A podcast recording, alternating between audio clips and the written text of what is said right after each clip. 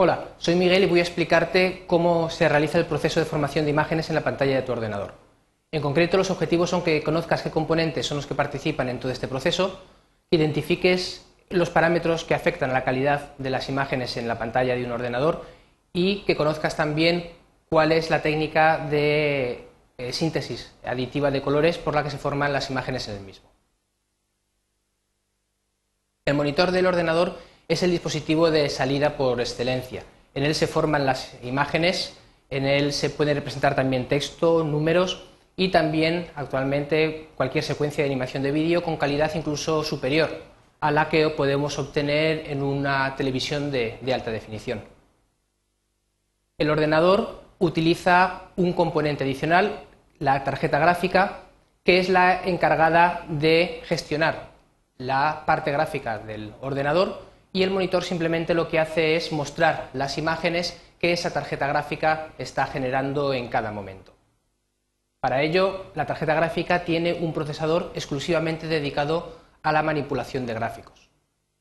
Además, las imágenes se almacenan en una memoria especial, es la memoria de vídeo, es equivalente en tecnología y forma de trabajar a la memoria RAM del ordenador. La única diferencia es que está dedicada al almacenamiento de las imágenes que estás viendo en este momento en tu pantalla. La memoria puede ser dedicada o en ocasiones puede estar compartida con la memoria RAM, de manera que se reserva un pequeño espacio de la memoria RAM del ordenador para esta gestión de los gráficos. Los parámetros que afectan a la calidad de la imagen son principalmente dos. El primero es la resolución del monitor, que es el número de píxeles que se pueden mostrar en toda la pantalla.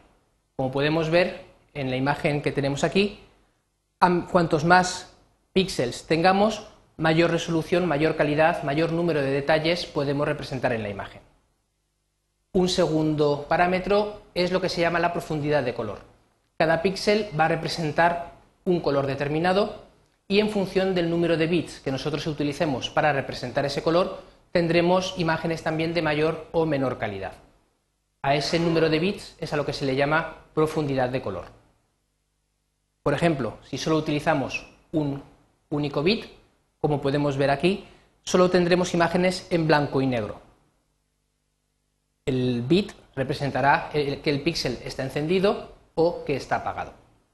Podemos aumentar la información, podemos aumentar el número de bits y si trabajamos con 8 bits podemos llegar a 256 niveles distintos de color, como podemos observar en esta imagen. Si te acercas un poco, quizás puedas ser capaz de ver los puntos aislados que forman la imagen.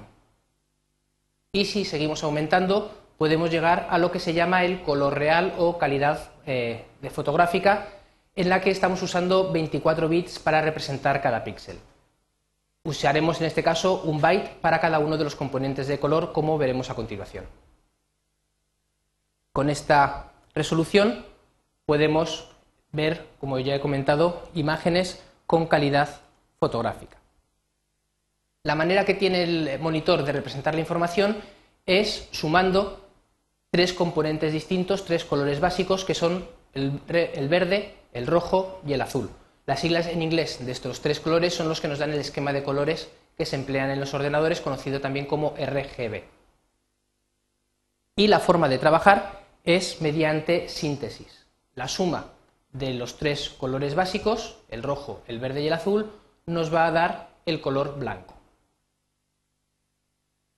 Si nosotros tomamos los colores 2 a 2, obtendremos los colores secundarios que son el cian, el amarillo y el magenta. Si te suenan, son los colores o los cartuchos que tenemos en las impresoras porque son los que se emplean para la formación de imágenes impresas. Son los colores básicos de la síntesis sustractiva de colores. Y cambiando al mismo tiempo la intensidad de los tres colores, del rojo, del verde y el azul, lo que obtenemos son las distintas gamas de grises que podemos representar, desde el blanco puro hasta el negro completo.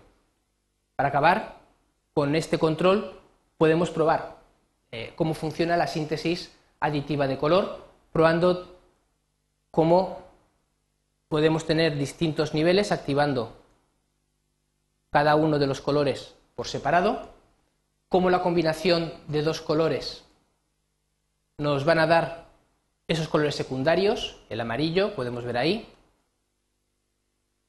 el cian, como la combinación del verde y el azul, y el magenta como la combinación del rojo y del azul. Y si aumentamos todos los colores a tope, veremos que se genera el color blanco en la intersección de los tres y como si variamos los tres en la misma magnitud, lo que obtenemos son niveles distintos de gris. Cuanto más altos estén los colores, más claro será el gris que obtenemos de fondo. Concluyendo, el monitor es el dispositivo de salida por excelencia en los ordenadores hoy en día.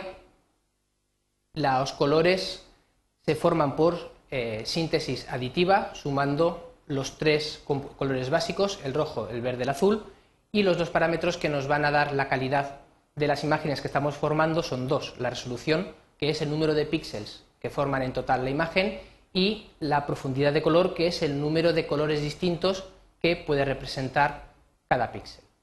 Y eso es todo. Gracias.